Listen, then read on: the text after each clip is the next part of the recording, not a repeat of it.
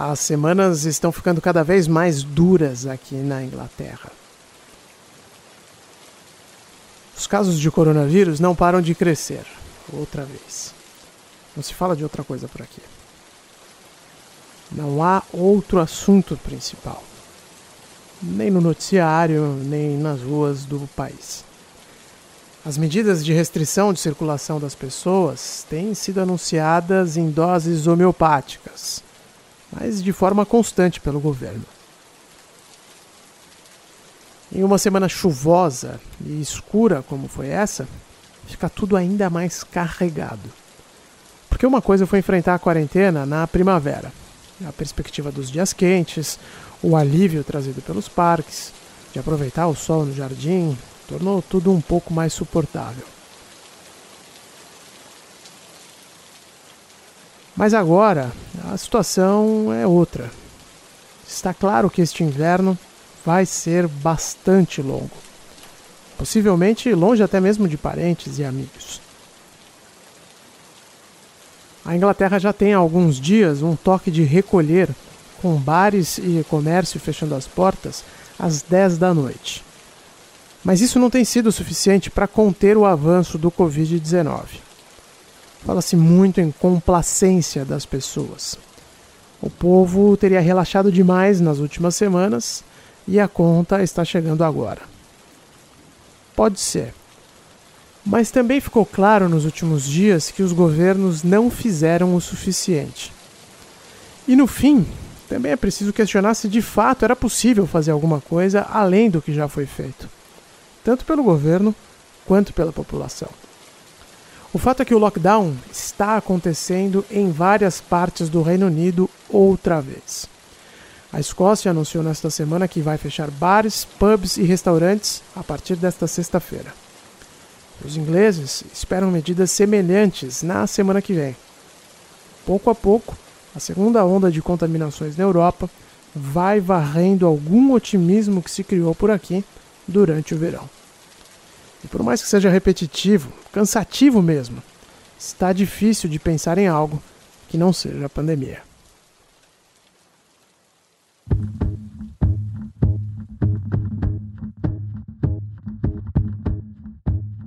Eu sou Ulisses Neto e esse é o podcast Londres Real, um programa semanal gravado direto da capital britânica. O assunto deste episódio é a segunda onda.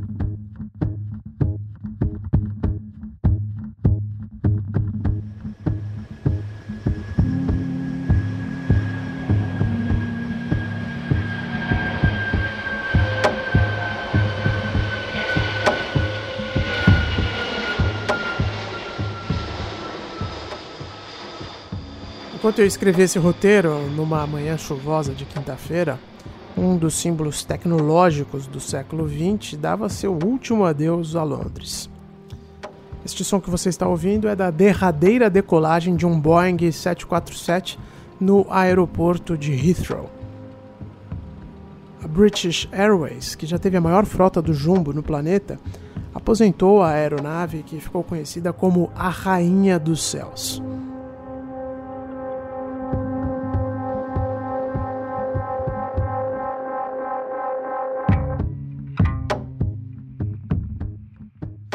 Modelo já estava caindo em desuso há bastante tempo.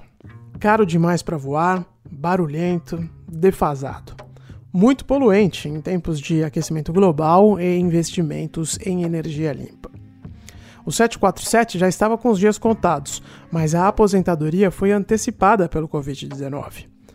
A demanda por passageiros despencou e a operação do icônico Boeing ficou impraticável para os britânicos. E assim, esta quinta-feira, 8 de outubro, foi o dia do adeus. De certa forma, a decisão de jubilar a aeronave que marcou uma geração também serve de alegoria para o momento do planeta. O estilo de vida do século XX já não cabe mais nos anos atuais. E ainda que a gente já tenha percorrido um quinto deste século, a verdade é que a despedida do que fazíamos na era analógica ainda não foi completamente consolidada. As restrições da pandemia estão acelerando essa readequação de alguma forma. Basta ver a postura do governo conservador britânico na hora de definir a nova estratégia para proteger empregos a partir do mês que vem. Somente os postos considerados viáveis vão receber subsídios públicos. O Boeing 747 não é mais viável, assim como tantas outras vagas no mercado de trabalho no mundo pós-pandemia.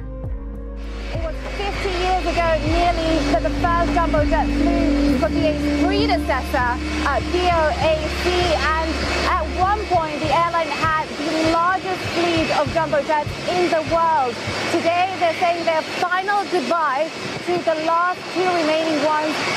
Heathrow Airport. They have carried millions passengers throughout their service. Both of these models were from the 1990s.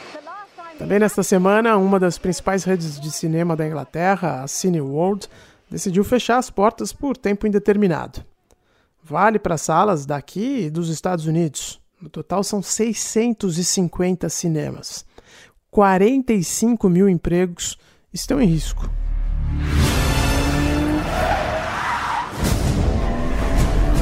Why would I betray you? We all have our secrets. We just didn't get to yours yet.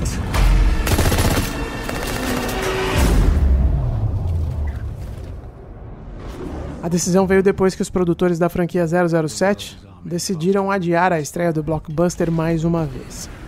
Sem Tempo para Morrer, que vai marcar a despedida de Daniel Craig no papel de James Bond, ficou para abril de 2021. E daí ficou complicado demais para os cinemas. Porque a conta é muito simples. Sem blockbusters, não adianta nada manter as salas enormes abertas. A Cineworld é dona de uma rede que eu frequento muito, chamada Picture House. Quer dizer, frequentava muito, né? Porque desde a pandemia eu ainda não voltei aos cinemas. Então não vou negar que essa notícia me deixou bastante triste. Cinema do meu bairro, que como eu já contei aqui, tem mais de 100 anos, é uma salinha só, mas é um cinema bastante charmoso e que é importante para a comunidade toda aqui dessa região, ainda não está aberto uma família rica aqui do pedaço fez uma doação importante e o cinema indicou que vai reabrir em breve. Mas essa notícia foi antes da decisão do governo de anunciar um novo lockdown. Então já não sei mais se isso vai acontecer ou não. E infelizmente é assim que as coisas estão caminhando no momento. Não dá para saber nada, né? Não dá para saber exatamente o que vai se salvar e o que vai afundar de vez. Os pubs, por incrível que pareça, se pensarmos no quanto eles fazem parte da vida britânica, também estão sofrendo muito com essa crise.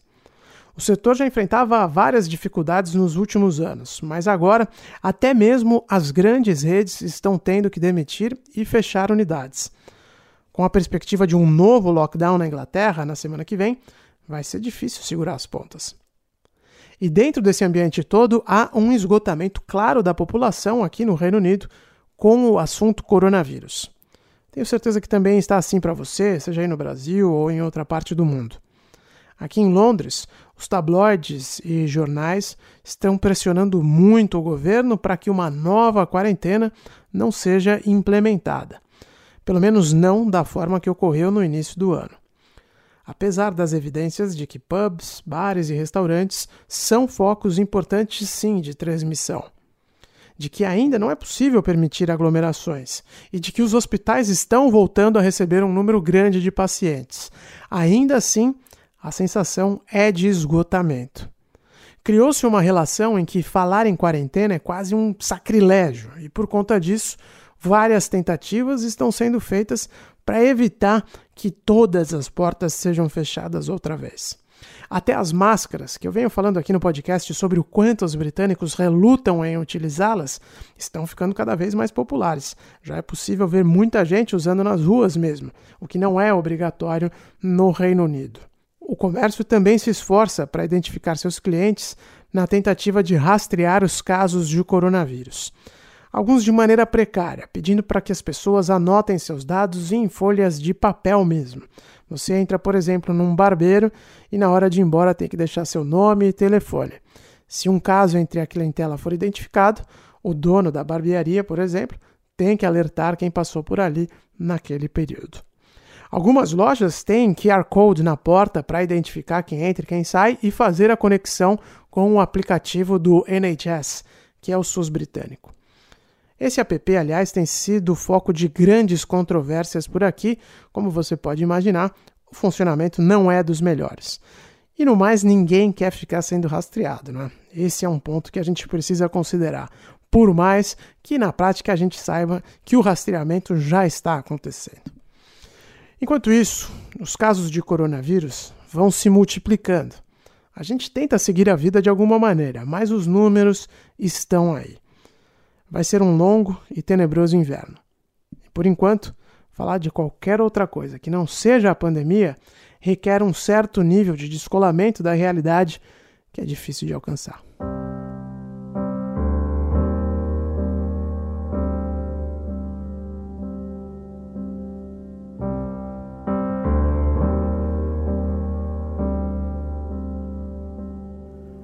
O Londres Real é um podcast semanal da Jovem Pan. Na próxima sexta-feira, eu, Ulisses Neto, volto mais uma vez. E se você quiser saber algo específico da vida aqui na ilha da Dona Elizabeth Regina II, é só me mandar uma mensagem. No Twitter, você me encontra no arroba Ulisses Neto e no Instagram, no arroba Londres Real.